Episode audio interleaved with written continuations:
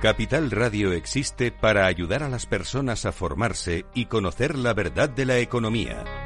Los valores que Capital Radio defiende son la verdad, la libertad y la responsabilidad. Capital Radio es una empresa independiente que no se identifica con ideologías políticas. Capital Radio está aquí para ayudar a las empresas a comunicar cómo crean valor. Capital Radio apuesta por empresas sostenibles, transparentes y comprometidas con la sociedad. ¿Y tú? ¿También quieres trabajar por un mundo mejor? Aquí tienes tu sintonía. Capital Radio, con la gente que aporta y no se aparta.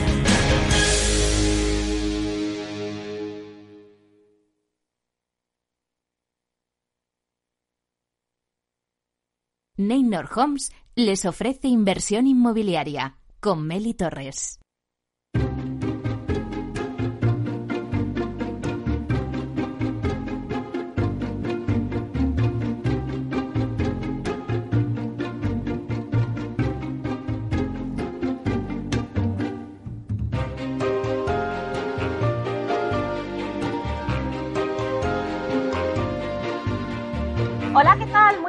Días y bienvenidos a Inversión Inmobiliaria. ¿Quiere invertir en el sector inmobiliario y sacar la mejor rentabilidad a sus propiedades?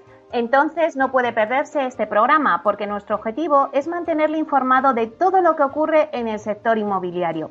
Tratamos de dar voz al sector a través de los micrófonos de Capital Radio. Y si está pensando en invertir en el sector, aquí le vamos a dar todas las claves para que realice la mejor operación. Por ello les invitamos a que se queden con nosotros y conozcan los temas que vamos a tratar hoy en el programa y que podrán escuchar también en los podcasts en nuestra página web capitalradio.es. Bueno, pues hoy en el debate hablaremos de criptomonedas. Las transacciones inmobiliarias con Bitcoin son desde hace unos años toda una realidad. Se puede comprar desde un billete de avión hasta una vivienda con Bitcoins. Y es que eh, aquí donde, es donde vamos a centrar hoy el debate, en comprar viviendas con bitcoins. ¿Compraría usted o vendería una vivienda en bitcoin? Bueno, pues para hablar de las ventajas e inconvenientes que tiene hacer este tipo de operaciones con una moneda virtual, hoy vamos a contar en el debate con Rebeca Pérez, que es consejera y CEO y fundadora de Invertis, con Marcos, también Marcos Francisco Zanón, que es propietario de dos pisos en Castellón y que también vende eh, con bitcoins, con José María Mollinedo, que es secretario general de los técnicos de Hacienda Gesta, y con Vicente Ortiz, que es abogado y socio fundador de Vicos Legal. Como todos los jueves, vamos a repasar la actualidad de la semana inmobiliaria con el portal inmobiliario Idealista y TINSA nos dará el dato inmobiliario del día. La entrevista de la semana se la vamos a dedicar a José Ignacio Morales, que es consejero delegado de Vía Célere. Nos contará el éxito que han conseguido con la emisión del primer bono verde de una promotora en Europa. A las 11 nos vamos a ir al mundo Proctec y repasaremos las noticias del mundo inmobiliario digital con Urbanitae. Y en la vía sostenible con Vía Agora nos vamos a adentrar en lo que es el certificado de eficiencia energética. Por último, la promoción de la semana viene de la mano de Sareb, que nos contará las nuevas campañas de comercialización que están llevando a cabo con más de 4.000 viviendas con rebajas. Como ven, un programa muy variado, así que no se pueden perder y ya comenzamos.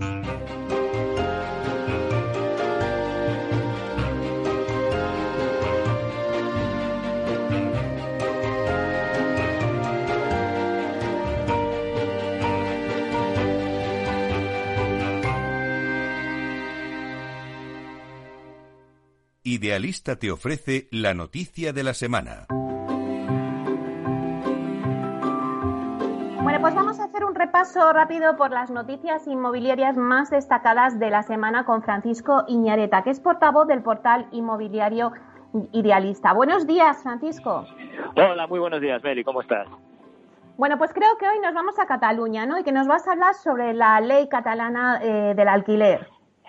Exactamente, eh, y te cuento por qué. Eh, en septiembre de 2020 se aprobó la ley catalana del alquiler, eh, que de alguna manera controlaba los precios del alquiler. Ahora que parece que a nivel nacional volvemos a hablar de estos temas, pues está bien saber qué es lo que ha pasado allí. No hace falta que nos vayamos a ejemplos como Berlín, de los que ya hemos hablado en alguna ocasión, o como París, de los que también hemos hablado en este programa, pues para ver que de alguna manera todo eso que pretendía la ley al final eh, pues no se acaba de conseguir, ¿no? Tenemos un ejemplo cercano en Cataluña y si quieres podemos ver qué es lo que ha pasado en estos primeros seis meses de aplicación de la ley. perfecto, vamos a ver qué ha pasado. Mira, en Idealista hemos analizado qué es eh, lo que ha pasado con los precios, qué es lo que ha pasado con el stock de esas viviendas en alquiler, de ese, de ese mercado de alquiler, y qué es lo que ha pasado con la demanda. Y te lo voy a contar.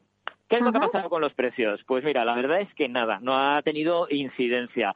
Eh, han bajado los precios en, vamos a hablar de, Barcelona, que es como el mercado más importante de, todos los que, de, todos en los que se ha intervenido, y, lo vamos a comparar también con Madrid, ¿no? ¿Qué es lo que ha pasado en Barcelona? ¿Han bajado los precios? Sí, efectivamente, han bajado los precios, pero ojo, que los precios ya llevaban más de un año bajando, ¿vale? Que la pandemia lo que ha hecho es eh, potenciar esa caída y ha caído en estos seis últimos meses exactamente en el mismo porcentaje que ha caído Madrid, donde no los precios no están regulados y donde no, no, no hemos tenido una ley que tocara los precios del alquiler. Así que esa bajada eh, de los precios del alquiler en Barcelona no la podemos achacar a esta ley. Recordamos también, quiero incidir, eh, durante la pandemia los mercados que a los que más afectan los precios han sido precisamente esos mercados más dinámicos. Ya no hablamos solamente de Barcelona y de Madrid, estamos hablando de Málaga, estamos hablando de Valencia, estamos hablando de Palma, estamos hablando de Sevilla, ¿vale? Y en todos ha bajado el precio. Por lo que a nivel de precios podemos concluir que la ley eh, no ha afectado.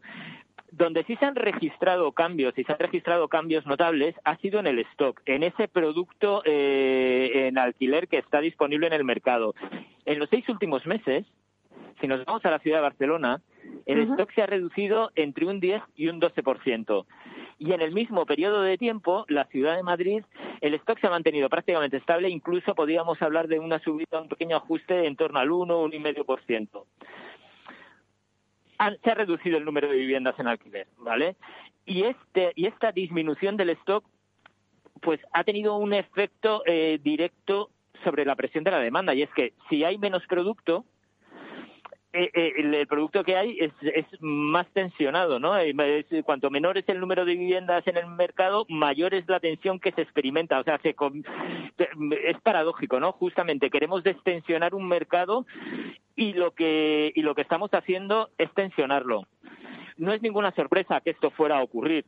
A ver, eh, organismos nacionales como el Banco como el Banco de España, organismos internacionales como el Banco Central Europeo, como el FMI, ya nos estaban avisando de que poner límites a las rentas pues reduce de alguna manera la oferta y desincentiva la de nuevo producto al mercado. Y esto parece que es justamente eh, lo que ha ocurrido en, el mercado catalán, ¿no? Menos viviendas, más presión y al final eh, tiene esta cosa de este efecto tan perverso que puede provocar justamente lo contrario del efecto que estábamos buscando, de ese efecto deseado. Y es que a los perfiles más necesitados, a los, a los segmentos de población más desfavorecidos, se les pone más complicada la cosa, porque si bien es cierto que a lo mejor no se les va a subir el precio, se pueden pedir más garantías o se pueden hacer esos castings eh, como se hacen en Berlín, que hay eh, una persona, o sea, hay una vivienda para cada no sé cuántas mil personas que están buscando que están buscando casa, ¿no? Se puede llegar a esos extremos.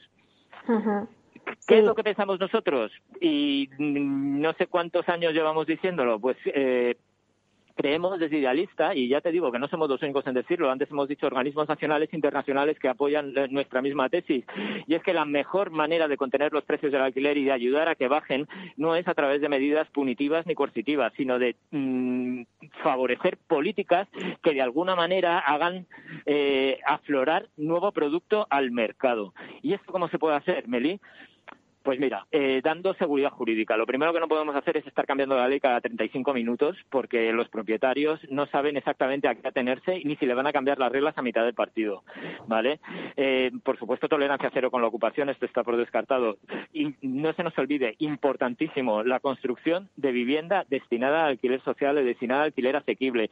Puede ser a través de una colaboración público-privado. Si no es construcción, podían pensar en, la administración podía pensar en comprar vivienda destinada al alquiler social, eh, ofrecer ayudas a la rehabilitación, proponer, no sé, se me ocurre, desgrabaciones no solamente para los propietarios, como estábamos viendo que es lo que se propone, sino también para los inquilinos, para que de alguna manera se obligue a que afloren esos, eh, esos contratos que pueden estar en negro pero en ningún caso pensamos que las políticas punitivas ni coercitivas, lo hemos visto en otras capitales europeas, lo hemos visto más directamente en nuestro país, en lo que ha ocurrido en Cataluña, puedan ayudar a, bajar, a contener los precios del alquiler y sobre todo, bueno, a lo mejor ya te digo que en, el, que en el corto plazo puede funcionar, en el medio y en el largo plazo, al final, eh, estas políticas tienden a destruir ese tejido eh, de viviendas en alquiler y a ponerle las cosas más difíciles precisamente a aquellas personas a las que se pretendía ayudar. Claro que sí, Fran. Es lo que ya venís diciendo y que, bueno, viene diciendo todo el mercado, ¿no? Y advirtiendo desde hace meses que, que se produce el efecto contrario. Existirá, pues, menos parque de alquiler disponible. Pues la verdad es que hay una frase en las que has dicho que es menos viviendas y más presión. Es que eso es lo que se está consiguiendo y al final no es bueno para nadie. Pero bueno, está bien que veamos, como has dicho, no el ejemplo en Berlín o Francia, sino el ejemplo cercano de estos seis meses, cómo ha funcionado esta ley catalana de alquiler en Cataluña, que estamos al lado y que al final pues nos va a, pues al final afectará a todo el mundo si aplicamos esa ley. Exactamente cuidado, ojo con las políticas, como decíamos, punitivas y coercitivas y vamos a tratar eh, no de retirar producto al mercado, sino de que afloren nuevas viviendas, ¿no? Que todas esas viviendas que los propietarios no se animan a poner, pues que se animen, darles motivos para que se animen, darles seguridad para que se animen a hacer que los inquilinos quieran eh, también poner esos contratos, eh, sacarlos del mercado negro, en fin, crear un mercado más sano. Claro que sí, esa es la intención. Bueno, pues muchísimas gracias por hacernos este análisis ¿no? de la ley catalana del alquiler y bueno, vamos a ver qué, va, cómo va evolucionando. Hemos visto en estos primeros meses, pero bueno, vamos a ver cómo va evolucionando. Muchísimas gracias, Francisco. Gracias, como siempre, a vosotros. Bueno, pues te esperamos el próximo jueves. Hasta pronto. hasta pronto.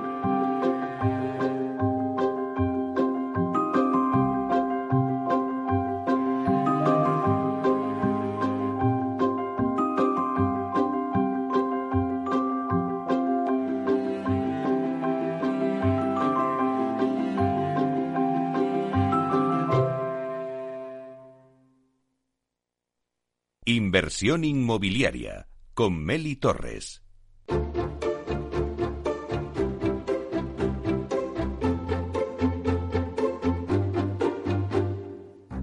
Es el momento del análisis.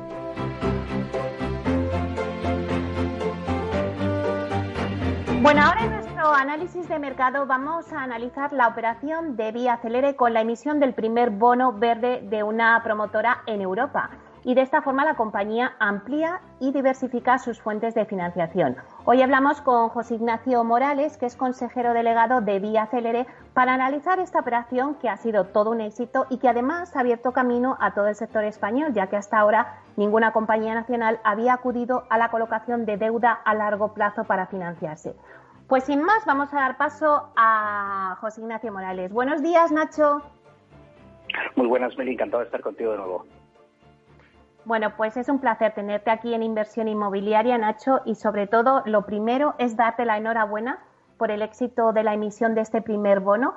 Pero cuéntanos, Nacho, cuéntanos un poquito más con detalle esta operación. A ver, ¿por qué decidís hacer este movimiento? ¿Cuánto dinero habéis colocado? ¿Dónde se ha llevado a cabo? ¿Y qué resultados habéis obtenido? Fenomenal, claro, encantado de contarte. Mira, la emisión del bono en el fondo respondía ya a una obsesión que teníamos desde hace desde hace unos dos años que respondía al hecho de decir, oye, las promotoras tenemos que tener una estructura de capital, una estructura de balance, donde tengamos nuestras fuentes de financiación mucho más diversificadas. Eso pasa por, por no cometer los errores del pasado, donde digamos que nosotros éramos eh, un sector que vivía y, vivía y vivía única y exclusivamente de una fuente que era la financiación del préstamo promotor. ¿no? Eso nos parecía que era poner a la compañía en una situación de riesgo pues que no tenía mucho sentido, que teníamos que, digamos, crecer por el lado de acceder a nuevas fuentes de financiación y el destino último era claramente el mercado de capitales. Eh, tal cual vemos nosotros el negocio promotor, Meli, decíamos, oye, tiene que tener tres capas de financiación este negocio, ¿no? Evidentemente, la primera capa tiene que ver con la aportación de los fondos de los socios, el equity. La segunda capa, que es donde nosotros pensábamos que toda la financiación corporativa, toda la financiación de las necesidades de la compañía tendría que venir de soluciones de mercado de capitales, fundamentalmente eh, bonos. Y una tercera capa, que es de la que tradicionalmente ha vivido siempre el sector que era la financiación bancaria, ¿no? sobre todo el préstamo promotor, donde nosotros veíamos el préstamo promotor solo destinado básicamente a la financiación de activo a activo, eh, promoción a promoción. ¿no? Y ese era un poco, yo diría, el objetivo último de por qué el bono. ¿no? Eh, claro, para, para poder emitir el bono se tienen que dar una serie de circunstancias de tamaño, etcétera, etcétera, que se han cumplido este año y hemos podido hacer realidad pues esa obsesión que teníamos de diversificar eh, las fuentes de financiación. He de decirte que hemos trabajado en cuatro o cinco líneas en paralelo, esta no era la única, ¿no? Hemos trabajado mucho también la alternativa del direct lending, donde tenemos, eh, yo diría, resultados muy tangibles también eh, como una posibilidad de financiación para promotoras a un coste muy razonable eh, en términos de coste financiero, hemos barajado la emisión de bonos en España, hemos barajado muchas alternativas, como digo, con esa obsesión de no beber única y exclusivamente de la financiación bancaria. Claro, la verdad es que, eh, bueno, pues ya hemos visto que la financiación bancaria ahora, más en estos momentos con la crisis, pues al final se agota y hay que buscar otras fuentes alternativas. Eh, bueno, cuéntanos un poquito la operación, Nacho. ¿Cuánto dinero habéis colocado y dónde se ha llevado a cabo? Fíjate, hemos emitido 300 millones de euros de, a cinco años. Eh, 300 millones de euros era un poco nuestro, nuestro objetivo eh, máximo. Hemos tenido una sobresuscripción de más de cuatro veces, es decir, frente a esa petición de 300, hemos tenido ofertas de inversores por más de 200 millones, 1.200 millones de euros de, financiación, lo cual pues, pues habla de que realmente ha habido un apetito muy grande por, el riesgo vía CLD y yo creo que con toda la humildad del mundo podemos decir que la, operación de la emisión del bono ha sido un éxito. ¿no? El cupón es del 5,25 y el plazo es de cinco años. Han sido unos bonos emitidos eh, en Irlanda, eh, fundamentalmente porque el bono lo que trataba era de dirigirse a la comunidad inversora fundamentalmente anglosajona, vamos a decir, eh, London-based, es decir, casi todos son fondos que están presentes en, en, Londres o en, Estados Unidos y, como digo, el objetivo era hacerlo por primera vez. eh, digo, emitido el bono en Irlanda y sujeto al ley de Nueva York por algunos de los, aspectos, porque es un poco en el entorno habitual en el que se mueven ese tipo de emisiones eh, high ¿no? Y como tú apuntabas, nosotros estamos especialmente orgullosos de que haya sido la primera emisión eh, de un bono por parte de una promotora en, en, España de cualquier tipo y la primera emisión de un bono verde eh, por parte de una promotora en Europa. ¿no? Solo hay otras dos promotoras básicamente que tengan bonos emitidos, una británica y una y una demanda, pero nos hacía eh, especial, eh, yo diría, ilusión que fuera verde, ¿no? Eh, y ese que ser verde significa porque está absolutamente alineado con nuestros valores de innovación, de sostenibilidad, etcétera, etcétera. Bueno, que ha sido un éxito está claro y sobre todo muchos inversores se han interesado, pero ¿qué tipo de inversor, Nacho, se ha sumado y qué busca el inversor ahora en el sector residencial español? Sí, fíjate, el inversor de los, de los bonos, en general, el mundo de la renta fija es muy diferente al mundo de la renta variable. El mundo de los bonos eh, no siempre coincide con los intereses que tiene, vamos a decir, un inversor de equity, un inversor de acciones. ¿no? En este caso, eh, lo que van buscando, lo primero que tuvimos que hacer es un ejercicio vamos a decir, profundo de educación del sector promotor español, porque igual que los inversores eh, en acciones conocen bien el sector inmobiliario español, el sector de los bonos eh, concretamente lo conocía bastante menos, como digo, eh, porque en la parte promotora no ha habido ninguna emisión. Luego nos tocó hacer un ejercicio de educación profundo sobre cómo funciona el sector, qué características tiene, qué características tiene diferenciales respecto a otros sectores promotores en Europa, que las tenemos y, muy considerables. Y ese ha sido un ejercicio, vamos a decir, pues de mucha capilaridad, ¿no? de bajar mucho al detalle. El, tipo de inversor, te diría, el tipo de inversor habitual en este tipo de emisiones son grandes casas, eh, básicamente, que operan en el mundo de la renta fija, en el mundo del, del, bono, y eh, lo que buscaban, como suele ocurrir en este tipo de transacciones, es siempre, oye, tener muy, muy testado la capacidad de pago de la compañía que emite un bono, ¿no? Eh, digamos que eh, este inversor es un inversor que lo que va buscando es la mayor certeza posible de que frente a una emisión de 300 millones de euros a cinco años, que es un plazo largo, oye, eh, se vaya ejecutando el plazo, se vaya ejecutando el business plan y que al final de esos cinco años, evidentemente, tengas esa generación de caja que permita repagar el bono. Por lo tanto, se fijan parámetros financieros, Mary, algo diferentes a lo que se fija el inversor de equity. ¿Y por qué ninguna compañía nacional había acudido hasta ahora a la colocación de deuda a largo plazo para financiarse? Eh, ¿Crees que vais a crear tendencia, que, que vais a abrir un camino, no? Pues eh, mira, vamos a ver, respondiendo a tu primera pregunta, Meli, eh, yo diría que hay una serie de requisitos previos a poder acceder a este mercado de los, de los bonos, de los high yield, que era eh, básicamente el tener un tamaño mínimo. Es decir, necesitamos tener un cierto volumen de EBITDA, un cierto volumen de beneficios, que absolutamente va asociado al, volumen de entregas que vamos a hacer un año para poder ser elegibles eh, a este mercado de los bonos. Lo primero que creo que hay que aclarar, que es muy importante, es que a este mercado de los bonos eh, no puede acceder cualquiera porque te exige un volumen mínimo, es decir, emisiones de bonos por encima en este segmento del high yield, por, digamos, por debajo de los 250 millones de euros, pues empiezan a ser emisiones que tienen difícil, eh, digamos, encontrar una base inversora amplia. Por tanto, claro, necesitas haber generado unos beneficios suficientemente amplios como para que el inversor tenga una cierta yo diría, un nivel de comodidad a la hora de comparar lo que has hecho contra tu compromiso futuro de repago, en nuestro caso los 600 millones de euros. ¿no? Diría necesitas haber hecho un volumen de entregas eh, fuerte el año anterior, tener niveles de márgenes eh, relativamente altos y eso, pues como, como tú sabes, en el 2020 lo conseguimos. Tuvimos esa cifra récord de entregas de 1.932 unidades y, y nos puso un poco como líderes del sector en términos de entregas en 2020. Eso es lo que nos ha permitido, digamos, acceder a este a este club, ¿no? Luego diría que nos ha faltado, nos ha faltado, yo diría, eh, en el pasado ser un poco más valientes, ser un poco más intrépidos y este año nos hemos eh, juntado con ese nivel de intrepidez y de valentía necesario para acceder al mercado de bonos, que creo que eh, es, una muy buena cosa, no solo para Viaceler, sino como tú, sino como tú apuntas en la pregunta, para el sector. Creo que esto es eh, algo, es un camino que nosotros hemos abierto, pero que estoy convencido de que debido a la bonanza y a la, bondad un poco de todas las condiciones que tiene esta misión de bonos asociada, eh, pues seguirán otros otros jugadores. Eh, yo así lo espero y así lo deseo. Y además les deseo a todos un éxito absoluto, ¿no? Porque creo que será una forma también de darle otra vuelta, vuelta de tuerca a la institucionalización, a la profesionalización del sector, que cada vez se va haciendo más complejo, se va haciendo más sofisticado, no solo desde el punto de vista operativo, sino también desde el punto de vista financiero. ¿Y qué destino vais a dar a los 300 millones de euros que habéis colocado?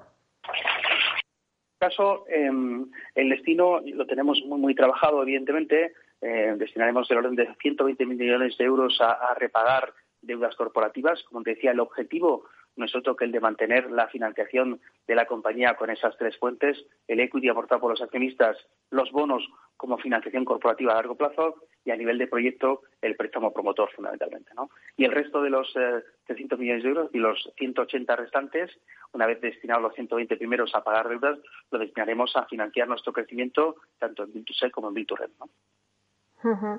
Y con esta emisión de bonos vía Celere, ¿cuenta ya con la liquidez suficiente para liderar el sector residencial en España o contempláis alguna otra emisión o algún otro movimiento? Bueno, fíjate, o sea, alguna otra emisión te diría eh, que no, eh, porque esto es un compromiso básicamente eh, a cinco años y lo que estamos es muy contentos de que, de que digamos, los, inversores hayan confiado en nosotros y ahora lo que tenemos que hacer es demostrar con la ejecución del business plan que efectivamente pues cumplimos eh, eh, los compromisos que hemos asumido. Eh, con lo cual diría que otra misión claramente no. con, esta misión además acumulamos un nivel de liquidez pues sin precedentes de la industria. ¿no? Ten en cuenta que a estos 300 millones de euros que tomamos eh, hay que sumarle toda la tesorería que estamos generando con la entrega de viviendas y, por tanto, estamos en una situación financiera absolutamente óptima, como tú dices, pues un poco para, para, para liderar el sector residencial. Eh, tenemos planes de crecimiento muy, muy ambiciosos, tanto en el campo de la promoción tradicional como en el campo del Vitorren, y lo que vamos a hacer es ponerlos en marcha de forma inmediata. ¿no? Pero nos da mucha tranquilidad saber que a nivel corporativo, Meli, pues, pues no tenemos ningún compromiso que venza antes del 2026 una vez ejecutado el pago este de, las deudas, ¿no? Nos permite, yo diría, afrontar con mucha tranquilidad y con mucha solvencia financiera eh, el, ciclo económico que se nos venga, que por ahora la verdad es que sigue siendo tremendamente positivo, ¿no? Y un tema que sí que creo que es muy que ha sido muy diferencial, eh, Meli, con esta misión de, bonos ha sido el tema de eh, que hayan sido verdes. Esto lo que nos obliga para, para que sea calificado de bono verde eh, digamos que tenemos que cumplir una serie de requisitos. Fundamentalmente hay uno, que es que todo este dinero se tiene que destinar un poco a la construcción de lo que llaman en la Unión Europea los green buildings, los edificios verdes, que mm. nos compromete en el sentido de que tenemos que construir una serie, vamos, todos los edificios futuros eh, que estén financiados con este bono, eh, con la exigencia de que caigan dentro del 15%, del 15 de los energéticamente más eficientes en el mercado nacional. Entonces es un doble compromiso. Había un compromiso financiero, evidentemente, de ejecutar el business plan y un compromiso con la sostenibilidad, que ha sido siempre un valor nuestro absolutamente eh, clave en nuestra estrategia, eh, con el hecho de haber decidido de asumir además el compromiso financiero, el compromiso de que el bono sea verde con, también con la comunidad inversora. Nacho, aparte de poner vuestro foco en la sostenibilidad, también eh, comentabas antes que habéis puesto el foco en el Build to Rent. Y bueno, pues quería preguntarte un poquito qué planes tiene la compañía para este 2021. Acabáis de anunciar vuestra apuesta por el Build to Rent con una de las mayores carteras, 2.431 viviendas en todo el territorio español. Cuéntanos. Sí, exactamente. Es uno de los proyectos para los que estamos buscando, evidentemente, esta financiación eh, vamos a decir, a largo plazo, con esos cinco años de, madurez, eh, fundamentalmente que nos permite afrontar todo el ciclo de inversión y de crecimiento en el negocio virtual. Como tú apuntas, eh, son 2.431 viviendas en localizaciones absolutamente premium, como son Madrid, Valencia, Sevilla, Málaga y Baracaldo, donde tenemos, digamos, promociones en ubicaciones que conocemos muy, muy, muy bien porque son ubicaciones en las que o estamos o hemos desarrollado eh, promociones en, modalidad de build to sell, modalidad de la promoción, vamos a decir, de venta a nuestros clientes finales, ¿no? Por tanto, son mercados que conocemos muy bien desde el punto de vista de los costes, conocemos muy bien desde el punto de vista de los ingresos y además conocemos que existe una necesidad eh, flagrante de poner stock de vivienda en, alquiler, ¿no? Creo que hay una necesidad eh, social que las promotoras debemos atender que tiene que ver con hacer, digamos, que exista más vivienda disponible. Si algo nos ha demostrado el COVID y, los efectos del post-COVID, Meli, es que la única forma de abaratar los precios es reforzando la oferta. Toda esta cartera va muy en la línea de aumentar la oferta en esas ubicaciones que seguramente se traducirá, digamos, en una mejor accesibilidad de nuestros clientes a la, a la, a la vivienda en alquiler y además yo creo que a unos precios muy competitivos. Desde el punto de vista de la estrategia Vía Célere, Melis también lo que complementa en cierto modo es nuestra cartera de clientes. Es decir, cuando antes hacíamos solo estrategia de poner producto en el mercado de la, digamos, de la promoción tradicional, el build estábamos solo, eh, digamos que, apuntando al cliente de compra. ¿eh? Ahora, al lanzar esta cartera de estamos también ensanchando nuestra base de clientes porque estamos eh, poniendo como, como objetivo también el cliente que está pensando en una vivienda en alquiler. ¿no? Con eso complementamos y diversificamos los riesgos de nuestro negocio. Bueno, pues Nacho, eh, muchísimas gracias por contarnos eh, vuestros planes, por contarnos esta operación que yo creo que habéis sido y habéis abierto camino y que seguro que vamos a escuchar más adelante cómo las empresas también lo tienen en cuenta. Así que todo un placer tenerte con nosotros hoy en Inversión Inmobiliaria. Muchísimas gracias. Pues muchísimas gracias a ti, Meli, como siempre, por darnos la oportunidad de compartir las cosas que hacemos en Viacele. Muchísimas gracias. Gracias a ti, Nacho. Hasta pronto.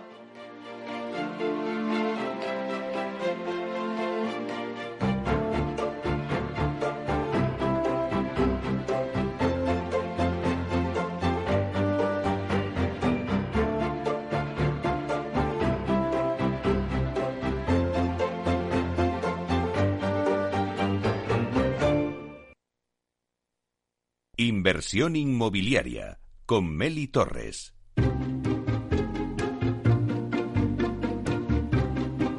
Bueno, pues acabamos de escuchar a José Ignacio Morales, consejero delegado de Vía Célere, y con él llegamos hasta las 11, hasta los informativos de las 11. A partir de las 11 vamos a tener eh, nuestras secciones habituales. No os podéis perder el dato del día, que nos lo trae siempre Susana de la Riva, directora de Marketing y Comunicación de TINSA, y hoy va sobre viviendas unifamiliares. Os lo dejo ahí. Solo deciros que España es uno de los países europeos que menos vivienda unifamiliar tenemos. Luego, eh, a la vuelta del informativo, Susana de la Riva nos da el dato.